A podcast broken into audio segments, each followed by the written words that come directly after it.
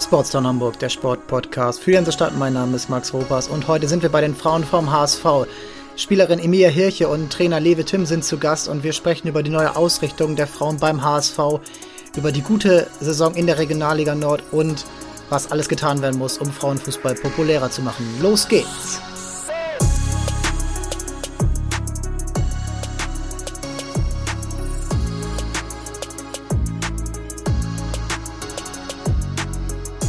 Zu Gast heute mal bei mir von den HSV Frauen Emilia Hirche und Trainer Lewe Tim.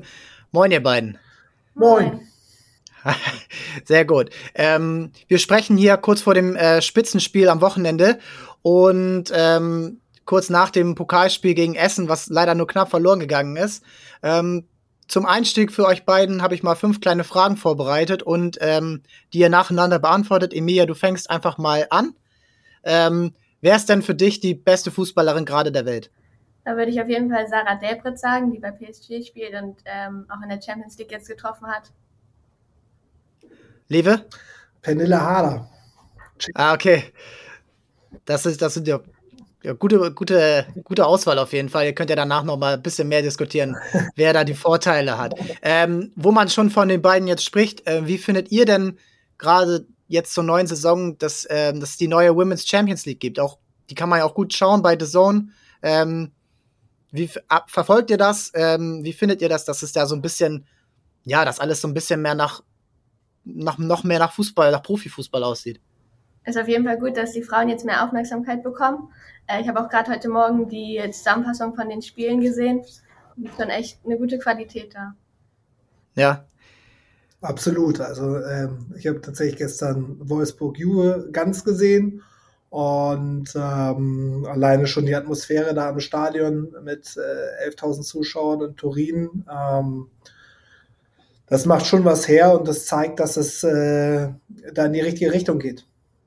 Also 11.000 Zuschauer, das hat ja manche Bundesligamannschaft gerade nicht, trotz äh, aller Möglichkeiten. Und ähm, also halt bei Hannover letztes, vor zwei Wochen waren 9000 Zuschauer oder so. Das ist 11.000 jetzt gerade, das ist schon ein Zeichen. Und ich glaube, ähm, da, äh, da soll die Reise dann auch weiter hingehen. Ne? Und äh, jetzt, wo, wo, du schon vom Stadion sprichst, in welchem Stadion wollt ihr dann nochmal spielen, beziehungsweise coachen? Ähm, also hier im Volksparkstadion wäre natürlich sehr toll. Ähm, ja, klar. Ja, genau. Ähm, ähm, ich würde tatsächlich gerne mal tatsächlich ähm, in Italien äh, oder Spanien äh, in einem Stadion. Das kann ruhig auch ein kleineres sein oder so etwas, aber das finde ich schon extrem, äh, extrem reizvoll. Ich glaube auch, dass das irgendwie so, ja, dass jetzt auch so ein bisschen so ein neuer, neues Flair reinkommt, so ein bisschen dieses Europa-Denken da auch reinkommt, so dieser internationale Wettbewerb. Klar sind es irgendwo diese, fast dieselben Vereine wie bei den Männern, aber das ist ja egal, solange da dieser, dieser Spirit auch rüberkommt und dass dann eben auch so ein bisschen, ja, Atmosphäre ins Stadion reinkommt. Und das Stadion muss ja nicht auf den allerletzten Platz ausverkauft sein, dass es gut ist. Das äh, merkt man ja jetzt ja gerade auch. Ähm, zurück äh, in die schönste Stadt der Welt. An welchem Sportplatz in Hamburg habt ihr denn die besten Erinnerungen? Wir haben jetzt gerade im Wolfgang-Meyer-Stadion gespielt und ähm, gegen Gütersloh vor allen Dingen war ein sehr schönes Spiel, aber auch jetzt gegen Essen waren die meisten Fans, die ich je hatte, dort. Das war schon ja. eine sehr tolle Atmosphäre. Ja, das kann ich natürlich nur so bestätigen. Ähm, trotzdem äh, bleibt meine Heimat, der Platz, wo ich groß geworden bin, das Quellental vom Westen in den Städten natürlich immer der besondere Platz ähm, für mich, weil der mein Leben halt doll beeinflusst hat und äh, das schon immer noch was Besonderes ist. Ja, ich habe gelesen, das waren 21 Jahre, wo du jetzt dort im Verein warst. Du hast äh, bis zur letzten Saison da die Landesligamannschaft trainiert, äh, gleichzeitig zu deiner äh, Jugendkoordinatorstelle bei, bei Altona, woher wir uns ja auch kennen. Und äh, ja, ich glaube, wenn man so einen Verein hat, äh, der einen das Leben begleitet, dann, äh, dann ist das nochmal ein ganz anderes Feeling, wenn man auf den Rasen da tritt oder, weiß ich nicht, nur das, das Tor aufmacht äh, beim Eingang. Ne?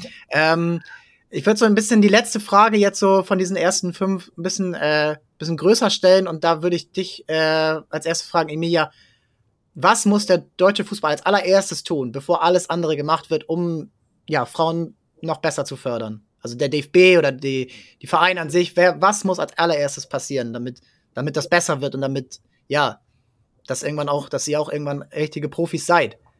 Also ich glaube, das Wichtigste ist einfach, dass wir äh, genauso viel Aufmerksamkeit bekommen wie die Männer und ähm, dass da halt kein Unterschied entsteht zwischen Männern und Frauen. Und ja, das glaube ich sehr wichtig, dass diese Aufmerksamkeit jetzt entsteht. Ja, das sehe ich ganz genauso. Die Öffentlichkeit ähm, muss einfach den Frauenfußball endlich wahrnehmen und dafür muss man ihn natürlich in die Öffentlichkeit bringen und da gehören, äh, glaube ich, alle Medien, aber auch die Verbände dazu, äh, da neue Wege zu äh, beschreiten, um das einfach anders in Fokus zu bringen, anders in die, in die Präsenz reinzubringen. Ähm, da gibt es, glaube ich, ein großes äh, Ungleichgewicht. Ja, ist ja klar.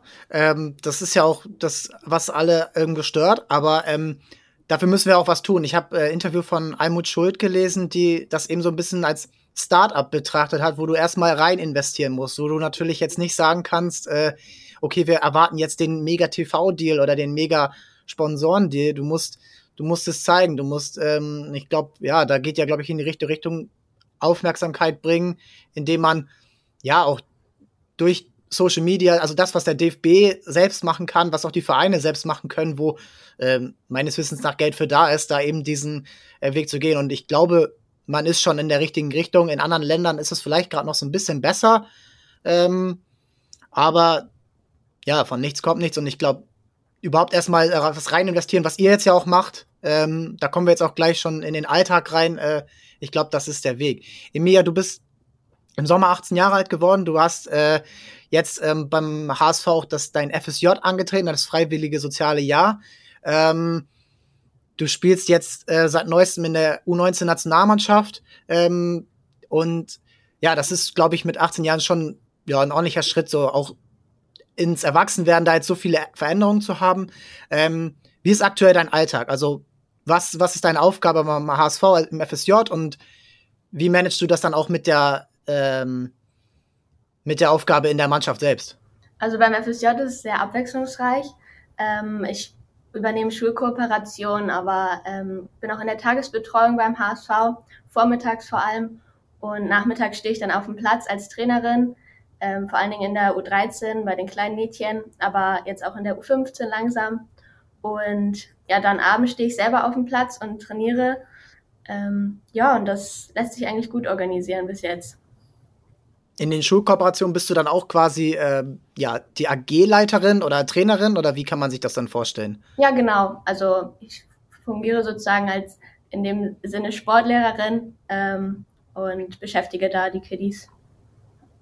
Der, ja, das ist ja, das ist ja eigentlich auch genau der Weg, den man vielleicht dann auch dann äh, da haben die sich auch ein bisschen als Vorbild, dass sie dann eben, wenn sie äh, gerade Mädchen, aber vielleicht hoffentlich auch Jungs, die sich dich dann als Vorbild nehmen, dass du in der ersten Mannschaft spielst. Äh, und ähm, wie gefällt dir die Trainerarbeit? Also bis jetzt Kannst du da so ein bisschen Lewe dann auch ein bisschen besser verstehen, wenn er, wenn er rumschreit? ja, doch. Also ähm, Trainer da sein kann ich auf jeden Fall dadurch besser verstehen, aber bringt natürlich auch sehr viel Spaß, vor allen Dingen, wenn die äh, Kinder einen dann wirklich als Vorbild langsam sehen und äh, mehr über dich erfahren wollen und dann auch zu den eigenen Spielen kommen. Das ist schon ah, ein ja. tolles Gefühl, ja. Und ähm, zu den eigenen Spielen, wie ist da so ein bisschen, äh, ihr hattet jetzt natürlich auch durch Corona ja zwei abgebrochene Saisons, korrekt? Also die, die halt nicht durchgespielt wurden, nachdem ihr in die Regionalliga aufgestiegen seid. Ähm, wie ist da, wie ist da gerade die, die Phase? Also erstmal natürlich geil, dass sie wieder spielen können. Das ist ja für alle Amateurfußballerinnen äh, super. Aber ähm, wie ist da gerade so ein bisschen, äh, erklär mal, wie es gerade so auf dem Platz läuft. Also neue Mannschaft, neuer Trainer, neue Ausrichtung äh, und tabellarisch sieht es ja auch ganz gut aus. Ja, also das hat sich eigentlich sehr schnell gefunden alles. Wir sind als Team sehr gut zusammengewachsen durch Trainingslager, aber auch durch äh, die Trainer, die da gute Arbeit geleistet haben. Ähm, und ja, als Team funktionieren wir auf dem Platz gut und das zeigen wir ja auch wie äh, in der Tabelle zu sehen ist. Und äh, jetzt ähm, vom, ähm, vom Spitzenspiel, äh, was jetzt am Wochenende antritt, äh, ansteht, ähm, ist da die Anspannung schon ein bisschen größer? Ja, wir wissen natürlich, dass Büppel gerade noch vor uns steht, ähm, aber wir gehen da eigentlich sehr positiv ran und versuchen natürlich dann unser Bestes zu geben. Ja, also nochmal für die äh, Zuschauer, TuS Büppel, ähm, gerade Tabellenerster mit zwei Spielen mehr, ein Punkt vor vor dem HSV und äh, vor Hannover 96, die aber auch schon zwei Spiele mehr haben als, als ihr. Und ähm, ja, ich finde es eigentlich gerade so ein bisschen äh, gerade sehr spannend, da diesen Aufstiegskampf auch mitzugehen. Das Ziel ist ja, korrigiert mich, wenn ich falsch liege, aber schon relativ klar formuliert, dass es dieses Jahr schon in die zweite Liga hochgehen soll. Wenn das möglich ist, auf jeden Fall. Ähm, es ist insofern nicht einfach, als dass man halt erstmal die Liga gewinnen muss und dann noch Relegationsspiele hat. Insofern mhm. gibt es trotz guter Leistung und einem guten Team dafür keine Garantie. Äh, aber natürlich ist es ganz klar der erklärte Wunsch und auch das Ziel, worauf wir hinarbeiten, das zumindest möglich zu machen.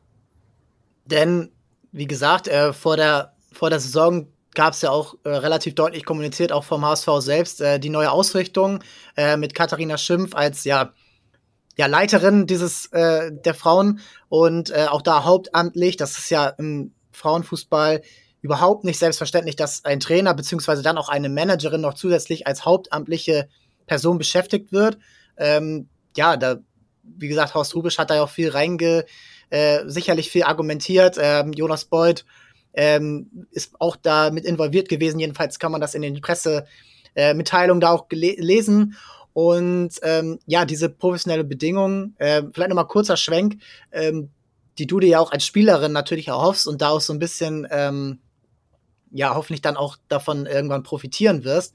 Ähm, was ist denn äh, generell so ein bisschen da zu deiner persönlichen Karriere, weil man kann nicht für als man kann nicht planen äh, ähm, in dem Bereich. Äh, ich äh, kenne das aus äh, aus dem privaten Umfeld, ähm, auch im Profi-Frauenfußball oder in der ersten Liga.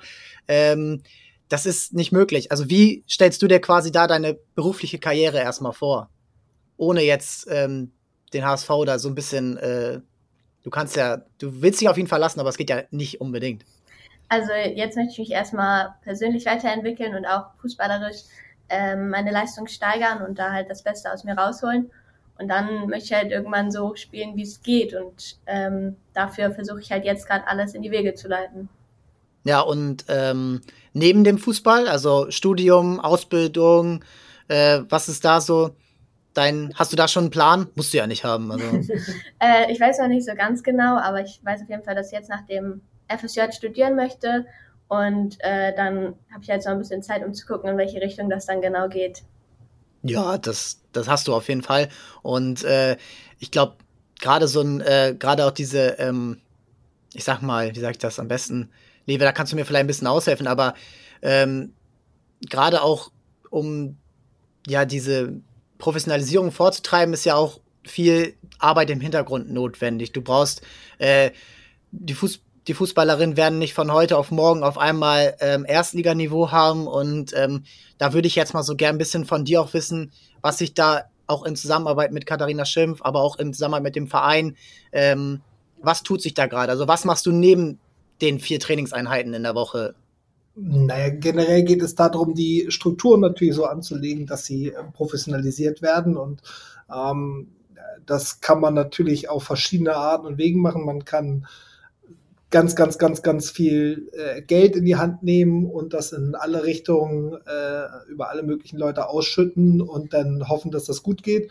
Oder man kann halt eben versuchen, äh, Schritt für Schritt die Dinge aufzubauen und äh, Schritt für Schritt weiter voranzukommen, um dann halt eben möglichst gesund zu wachsen. Und das ist im Prinzip eigentlich das, ähm, äh, was wir uns vorgenommen haben und äh, wobei Katharina natürlich eine total wesentliche ähm, Rolle spielt ähm, und im Prinzip eigentlich die Rahmenbedingungen so schafft, damit alle äh, Spielerinnen äh, Schritt für Schritt ähm, sich tatsächlich darauf vorbereiten können, irgendwann zweite Liga zu spielen und im nächsten Step dann natürlich vielleicht auch irgendwann erste Liga spielen zu können.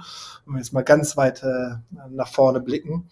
Ähm, und ähm, ja, ich sorge sozusagen dafür, dass äh, diese Strukturen beziehungsweise die individuellen Bedürfnisse der Spielerin dementsprechend natürlich auch äh, einfließen in das, was wir nachher auf dem Platz machen, aber auch das, was um den Platz herum ähm, passiert oder passieren muss. Da geht es natürlich um Athletiktraining, um Physiotherapie, eventuell auch mal tatsächlich um ähm, äh, persönliche Situation, schulische Situation, berufliche Situation, das alles muss in Einklang gebracht werden, um dann halt eben möglichst leistungsfähig zu sein. Und ähm, Ähm, das läuft momentan, würde ich sagen, ganz gut. Ähm, da investieren wir aber auch viel Zeit in die ganze Geschichte. Ja, also das ist ja auch erstmal überhaupt also eigentlich ist es selbstverständlich, dass das gemacht wird. Also wer, wer weiß, ähm, wir kennen das aus Altoner Zeiten, wenn da die erste, wenn der HSV mal angeklopft hat bei dem ersten Spieler oder St. Pauli, ähm, da, da ist ein, das ist ein System, das NLZ der Jungs. Also da sind, da hat jede U13 gefühlt noch ihren äh, eigenen Chefkoch. Und ähm, da jetzt erstmal diese Pioniersarbeit zu leisten, das ist ja erstmal sehr gut. Und ähm, ich, ich würde mir noch so ein bisschen mehr interessieren, ähm, wie sich das auch ähm, auf dem Platz auswirkt. Also was, ähm, was findest du, wie hast du diese Mannschaft auch vorgefunden und wie entwickelt sie sich gerade auf dem Platz? Also Emilia ist ja nicht die einzige Jugendnationalspielerin, äh, das ist eine ganze Reihe an Talenten, die ja zum Teil ja 16 Jahre alt noch sind. Ähm, so ist das ja bei den Damen, die ja schon eher in den äh, in den Erwachsenenbereich vorstoßen. Ähm, ja, wie ist die Mannschaft gerade und ähm, ja gerade auch diese die Entwicklung der jungen Spielerin, wie funktioniert das dann gerade auch auf dem Platz? Also was, was fällt dir da gerade auf? Wie ist, wie ist, wie läuft es gerade so? Also es läuft sehr gut. Ähm, wir haben ähm, das große Glück, äh, wo wir wirklich so wahnsinnig jung sind, mit einem Durchschnittsalter von 19,7, wenn ich mich recht äh, erinnere, wow. ähm, dass wir dann trotzdem noch die paar älteren Spielerinnen haben, äh, die den Jungen halt eben auch entsprechend Halt geben, beziehungsweise die sie auch führen und äh, manchmal in die richtige Richtung schubsen. Das hilft einfach ungemein. Äh, nicht zuletzt mit, mit Anne van Bonn, ähm, die 17 Jahre Fußball-Bundesliga gespielt hat, Frauenfußball-Bundesliga gespielt hat und dementsprechend natürlich schon sehr viel erlebt hat und das weitergeben kann, aber auch mit unserer Kapitänin ähm, äh, oder momentan Kapitänin, weil Viktoria Schulz noch verletzt ist, mit äh, Sarah Vanessa Stöckmann, äh, Stöcki genannt, die halt mhm. eben auch mit ihrer Leidenschaft vorangeht. Das hilft den jungen Spielern. Und trotzdem ist es total krass, wie die Jungen halt auch ähm, das Ganze annehmen, äh, diese fußballerischen Freiheiten, die sie von uns bekommen, umsetzen äh, und quasi in kürzester Zeit sich wirklich schon so toll entwickelt haben, dass wir wirklich äh, jetzt äh, dreimal U19 äh, Nationalmannschaft und ähm, momentan zwei Spielerinnen bei der U17 EM-Qualifikation haben. Ähm, das ist äh, eine total tolle Entwicklung und das ist natürlich auch das, worauf wir äh, setzen müssen, äh, möchten, dass wir die jungen Spielerinnen Stück für Stück einfach daran führen, äh, das nächste Niveau spielen zu können und immer weiter zu wachsen und äh, voranzukommen. Und jetzt sprichst du schon von der Nationalmannschaft. Emilia, wie war es denn da? Also, ähm, wie, wie, ähm, wie ist das, erstmal den, den, ja, den Adler auf der Brust irgendwo dann zu tragen, aber auch, ähm, ist das, ähm, hat dich das nochmal auf ein anderes Level gebracht? Oder ähm, was heißt auf, jetzt so kurzfristig wahrscheinlich nicht, aber er, er, erklär mal, wie es wie es da auch war für dich ähm, und ähm, ja, wie wie es dann auch äh, dort weiter weitergehen soll für dich. Also was was die Nationalmannschaft da auch für dich irgendwo bedeutet. Es ist auf jeden Fall eine große Ehre, den Adler auf der Brust zu, tra zu tragen. ähm, und ja, es war einfach cool, mal sich mal auch mit anderen Spielern zu vergleichen, auch nur in seinem Alter und halt auf einem noch einem anderen Leistungsniveau, die halt auch erste Bundesliga spielen oder schon zweite Bundesliga ähm, wo wir ja noch als Regionalligisten ähm, nicht so hoch spielen. Ähm, und ja, ich hoffe halt, dass es dort weitergeht und ich weiter eingeladen werde und dementsprechend auch weiter den Adler auf der Brust tragen kann. Die, äh, die professionellen Aussagen hast du schon drauf, das ist super. Ähm, die, ähm, ja, ich finde es irgendwie so richtig, äh, richtig spannend, da überhaupt auch darüber zu reden, weil ich meine, die äh, was wir eben auch schon kurz vorher besprochen hatten, äh, die, die Aufbruchphase mit der äh, Women's Champions League, die ist ja auch bei den Nationalmannschaften nicht aufzuhalten. Also nächstes Jahr wird die Euro mit 22 Teams stattfinden, äh, 22. Die Euro 22 mit 16 Teams stattfinden und auch die WM 2023 äh, in Australien und Neuseeland mit 32. Ähm, das, das ist ja, das hört sich ja an, schon mal an wie auch da wieder wie professionell, äh, wie Männerfußball, ähm, die FIFA und die UEFA. Natürlich wollen die damit Geld machen, das ist schon klar. Die, die da ist, da ist keine äh, Charity-Arbeit, aber das ist ja auch irgendwo gut. Und wir, das ist ja auch das, was erwünscht ist. Und ähm, freust du dich jetzt auch, ähm, du verfolgst natürlich schon äh, häufiger, ihr beide ver verfolgt den Frauenfußball intensiver als der Durchschnittsfußballfan in Deutschland. Ähm, freut ihr euch darauf? Habt ihr hohe Erwartungen? Habt ihr, also es geht los mit Videobeweis und solchen Sachen, die äh, auf dem Sportplatz in Norderstedt oder in, äh, in Hagenbeck einfach nicht vorhanden sind. Ähm, freut ihr euch darauf? Ähm, dass auch, dass es dann eigentlich mal so diese, das international da aus einer Aufbruchsstimmung ist. Also ich merke das an so YouTube-Clips, wo man einfach merkt, okay, ja, es ist einfach Fußball, so wie es sein soll. Äh, ja, natürlich. Emilia. Man sieht halt die Perspektive da drin und halt auch selber als Spielerin, dass man, dass da man läuft halt nicht ins Nichts, sondern da ist halt was, was gerade aufgebaut wird und ähm, es hat auf jeden Fall Zukunft und da hat man Freude, auf jeden Fall weiterzuspielen und weiter was zu erreichen. Und ähm, ich glaube, es ist auch für dich nochmal eine andere Motivation, wenn du das als, sagen wir mal, Ziel siehst, äh, dann auch noch mehr Einsatz im Training zu zeigen und noch, ja, zu sagen, okay, ich mache das FSJ beim HSV und ich, äh, ja, ich halte mir das offen und ich lege mich jetzt vielleicht noch nicht fest äh, auf ein Studium oder eine Ausbildung, die mich irgendwie beruflich bindet. Ne? Das ist ja noch mal was anderes, als wenn du, sagen wir mal, dann in der ersten Bundesliga auch nur auf dem Sportplatz vor 700 Leuten spielen würdest.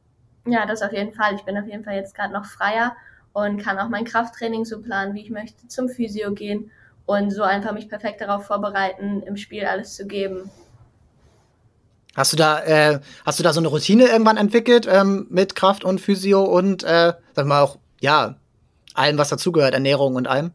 Ja. Das, äh, macht das nicht auch Spaß, sowas dann auch so entwickeln zu können? Ja, natürlich. Man muss halt immer, also die Wochen sind sehr abwechslungsreich. Wir haben mal ein Pokalspiel in der Woche, deswegen muss man das ein bisschen anpassen. Ähm, aber sonst habe ich da schon so meine Routine entwickelt mit Kraftraum und dann Training abends. Und ja, das macht schon Spaß, das durchzuleben. Äh, Lewe, ähm, du hast Du hast jetzt äh, länger auch bei Altona ja den, den Jugendkoordinator gemacht. Das war auch eine hauptamtliche Stelle bei einem Verein, der immer so ein bisschen äh, am Rand des Profifußballs schwingt mit vierte Liga, fünfte Liga, eine gute Jugendarbeit äh, macht. Und ähm, jetzt so ein bisschen die Frage, diese Aufbruchphase im Frauenfußball, wie kriegt man das dann auch in der Jugend hin? Weil äh, du wirst mir zustimmen, um ein gutes, äh, um eine gute Nationalmannschaft zu haben, brauchst du eine gute Jugendnationalmannschaft. Um eine gute Jugendnationalmannschaft haben, brauchst du viele einen Breitensport, in dem und wie kriegt, äh, wie ist da gerade der Stand, wie ist die Entwicklung und was muss getan werden, damit diese Entwicklung noch besser vorangeht im Jugendfußball, gerade der Frauen natürlich. Wie viel Zeit hast du? Ähm, ich habe Zeit. ja. ist ein Podcast, kein Radiobeitrag. Also das ist ein größeres Thema und ich glaube auch nicht, dass man das natürlich ähm, bis ins letzte Detail äh, beantworten kann und ich würde mir auch nicht anmaßen, dass ich alle Antworten dazu habe. Was aber natürlich klar ist, ist, ähm, dass die äh, Gesamtzahlen von Fußballspielenden Frauen und Mädchen in Deutschland rückläufig sind. Also es ist nicht mehr, ja. sondern weniger werden. Und dass man das, was jetzt passiert, mit der Aufmerksamkeit, mit der Öffentlichkeit dazu nutzen muss, das tatsächlich umzukehren ähm, um ähm, das Ganze einfach auf auch breitere Beine zu stellen. Es wird immer viel über äh, Spitze geredet und Spitze ist natürlich total wichtig und ist auch genau unser Metier, ist auch genau das, was wir wollen. Äh, aber ähm, letztendlich, wenn wir dann auch mehr Leute in den Stadien haben wollen, sind das dann eventuell wieder diejenigen, die in der Breite groß geworden sind. Und insofern ist die, ist die Breite halt eben auch total wichtig. Und dafür muss, denke ich, einiges gemacht werden, ähm, dass das halt einfach äh, noch normaler und akzeptierter wird, dass Mädchen und Frauen Fußball spielen, egal ob sie das nun mit Jungs, gegen Jungs, äh, nur unter Mädchen, wie auch immer tun, jeder so, wie er, wie für ihn das Richtige ist. Ähm, und ähm, es gibt, glaube ich, eine ganze Menge Projekte, die das anfeuern und befördern. Und ich glaube, dass es momentan ein großes gesellschaftliches Umdenken angeht, ähm, ähm, gibt, äh, was ähm, äh, allgemein Frauen äh, in, in Führungspositionen, in, äh, in Firmen, in, in wichtigen Positionen gibt. Und ich glaube, dass das halt eben auch nochmal ein großer Faktor sein wird, dass äh, wir langfristig hoffentlich mehr Frauen in Führungspositionen auch im Fußball haben werden. Wenn das alles normaler wird, wird es ganz automatisch auch eine größere Breite geben und eine viel ja, selbstverständlichere Normalität, ähm, dass Frauen und Mädchen einfach zu 100 Prozent gleichberechtigt und voll dabei sind in unserem Sport. Ich glaube, das geht auch relativ früh schon los. Ne? Also das, äh, wann meldet man, wann meldet ein Kind sich zum Fußball an? Ich habe es mit fünf gemacht und du wahrscheinlich auch irgendwie in dem Alter, äh, du früher auch. Ähm, und ähm, ich glaube, da muss man dann eigentlich schon sagen, ja, also ich glaube, wir brauchen insgesamt in Deutschland nicht mehr Fußballer. Ich glaube, viele spielen Fußball, die männliche natürlich, die, äh, die das, die das Talent da oder die auch die Lust überhaupt nicht so wirklich haben, äh, einfach zum Fußball gehen, weil alle zum Fußball gehen. Aber ja, ich glaube, generell da dieses Gleichgewicht herzustellen, das wird wahrscheinlich nie ganz gleich sein, aber ähm, ja, von Anfang an da diese Förderung zu zeigen und auch einfach gleich so ein, ich bin jetzt selbst Vater, du bist Vater, äh, gleich so ein Selbstverständnis an den Tag legen, mein Junge kann zum Fußball gehen, meine Tochter kann zum Fußball gehen und muss es. Keiner muss, jeder kann, dass man da nicht so eine, dass man den Jungs, weiß ich nicht, schon gleich die, die Fußballtrikots anzieht und den Mädels da eher, weiß ich nicht, was äh, zusteht. Man äh, denkt an die, ich glaube, die EM 89 war das, wo die Damen der, das vom DFB ein Kaffeeservice geschenkt bekommen haben. Und das ist jetzt aus einer ganz anderen Zeit. Aber ähm, ich, du bist, du bist 18 Jahre alt, du bist äh, jünger als wir. Und ähm, spürst du einen Wandel oder spürst du, äh, Emilia, auch da so ein, auch einen Wandel, sagen wir mal, in der Schule, im, in, eu, in deiner Generation, spürst du da einen Wandel oder siehst du das dann manchmal schon noch, wo man sagt, okay, ja, ist ein Männersport, was ja Quatsch ist? Also gerade habe ich ja sehr viel mit kleinen Mädchen zu tun, die gerade anfangen, Fußball zu spielen. Deswegen sehe ich da eigentlich auch viele, die halt auch das Potenzial haben, dann höher zu kommen und höher zu spielen. Mhm. Ähm, deswegen, ich glaube schon, dass viele Mädchen gut in jungen Jahren Fußball spielen können und dass das jetzt auch mal passieren wird. So. Ja, das ist auch gut. Äh, also, wie gesagt, da sind wir wieder bei der Vorbildrolle. Ich glaube, da kann man dann immer ein bisschen besser relaten, wenn man, äh, ja, wenn Lieke Martens halt ähm, abends zu sehen ist und äh, vielleicht nicht nur Cristiano Ronaldo jeden Tag. Ähm, ja, das ist, ähm, äh, ist auf jeden Fall, ich finde es wahnsinnig interessant und ähm, Lewe, vielleicht nochmal an dich. Wie siehst du, wie siehst du ähm, den international, Deutschland im internationalen Vergleich? Also äh, wir waren 2003 und 2007 ähm, Weltmeister. Wir haben eigentlich immer um die, um die olympischen Medaillen immer mitgespielt. Ja, seit so ein paar Jahren ist es dann meistens im Viertelfinale zu Ende. Andere Mannschaften, äh, andere Länder haben sich professionalisiert. England, die Niederlande, Spanien, Italien, das sind alles äh, Teams, die auch von den großen Clubs wie Barca, Chelsea und Co. gefördert werden. Frankreich äh, mit Olympique Lyon. Ähm, ja, wie siehst du irgendwo, was andere Länder äh, explizit besser machen, auch aus der Trainersicht? Ähm. Ja, also es, man kann ja sicherlich immer sagen, wenn man äh, nicht mehr die absolute Spitze bildet und da aber mal gewesen ist, dass dann irgendwelche Dinge entweder beim selber nicht gut gelaufen sind oder bei den anderen besser gelaufen sind. Das ist sicherlich so.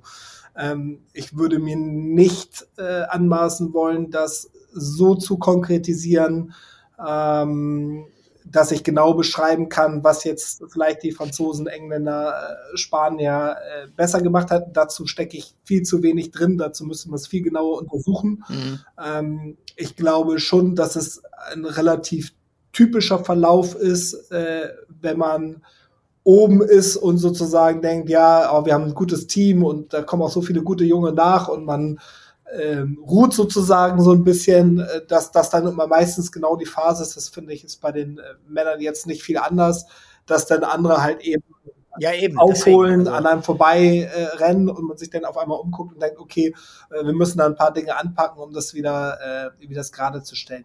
Ich glaube, die, dass die Talentsituation ähm, in Deutschland schon in, sowohl bei Frauen als auch bei Männern immer eine außergewöhnlich gute äh, ist, gewesen ist und auch sein wird, ähm, aufgrund dessen, dass halt eben unser ähm, äh, unser Fußball so groß ist und so eine wichtige Rolle spielt. Mhm. Ähm, und trotzdem ist es natürlich dann im Frauenfußball anders als im ähm, Männerfußball, wo dann halt einfach schon so viel Kapital, wirtschaftliche Macht, wirtschaftliche Zusammenhänge hintersteckt, ähm, dass ähm, dort ja so eine gewisse Entwicklung, glaube ich, schon verpasst wurde, die tatsächlich äh, in, äh, in England bestimmt ganz stark, aber auch in anderen Ländern schon stattfindet. Und äh, wenn man jetzt mal das Champions League-Spiel von gestern zwischen Wolfsburg und ähm, Juve nimmt und Wolfsburg ist nun mal ja in Deutschland zusammen mit Bayern München im Frauenfußball äh, über Jahre hinweg das, das Aushängeschild gewesen ja. und die Mannschaft und mit den besten Bedingungen und allem drum und dran und sieht dann, wie, wie die Italienerinnen äh, da aufopferungsvoll gefeitet haben und sich so ein Unentschieden dann auch verdient haben, ähm, dann ist das ein ganz deutliches Signal, dass die jetzt nicht mehr ewig weit weg sind äh, von uns, sondern äh, dass die was können und dass die da was gemacht haben und äh, dass sie aufgeholt äh, haben in diesem Bereich.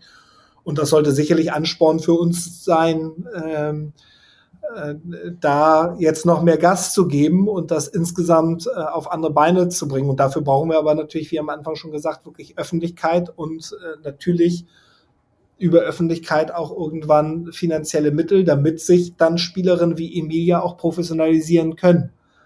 Ja, damit sie wirklich Vollgas geben können, um die Top-Spielerin zu werden, die sie sein können, äh, um äh, dann mit dem Besten mitspielen zu können. Weil die anderen werden auf jeden Fall nicht schlechter werden.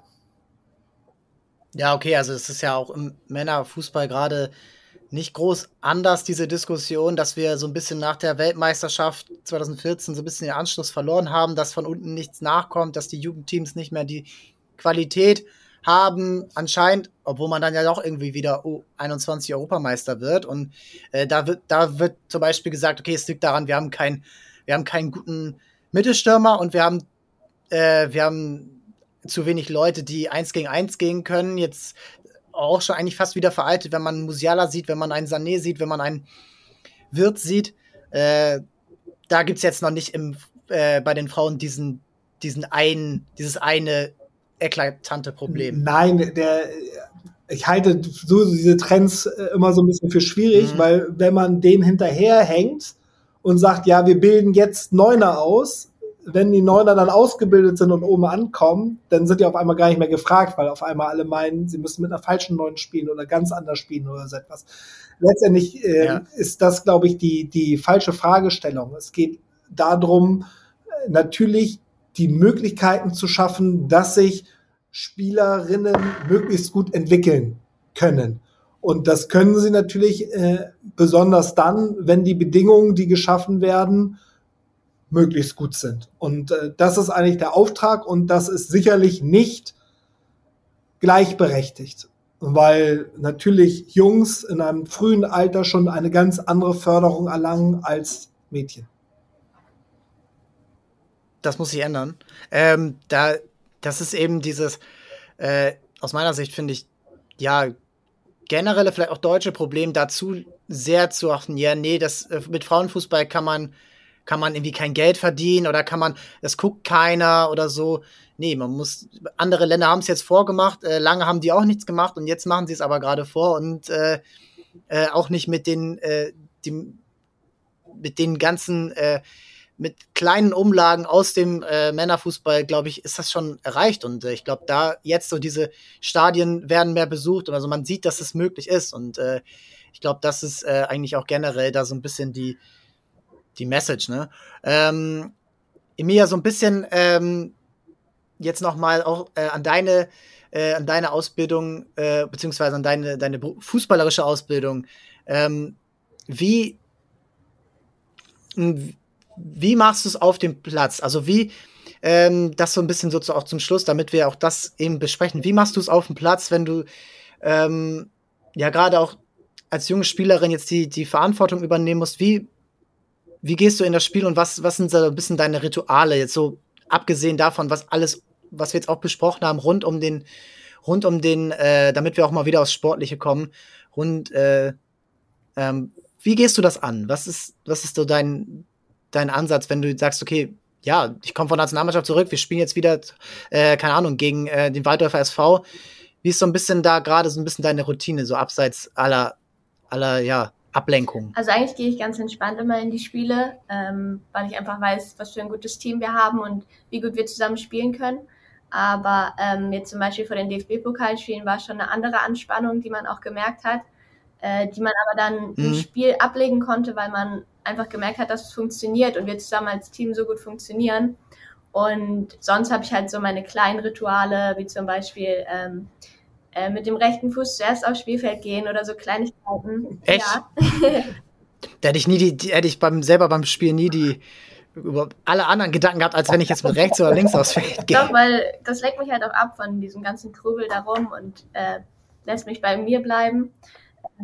Okay, krass, ja. Und ja, dann halt einfach hoffen, gut ins Spiel zu kommen und halt gute Aktionen zu suchen, mutig zu sein und dann halt einfach das Spiel zu führen. Lewe, was sind deine Rituale? Meine Rituale, habe ich Rituale? Ähm. Keins zu haben ist auch eins.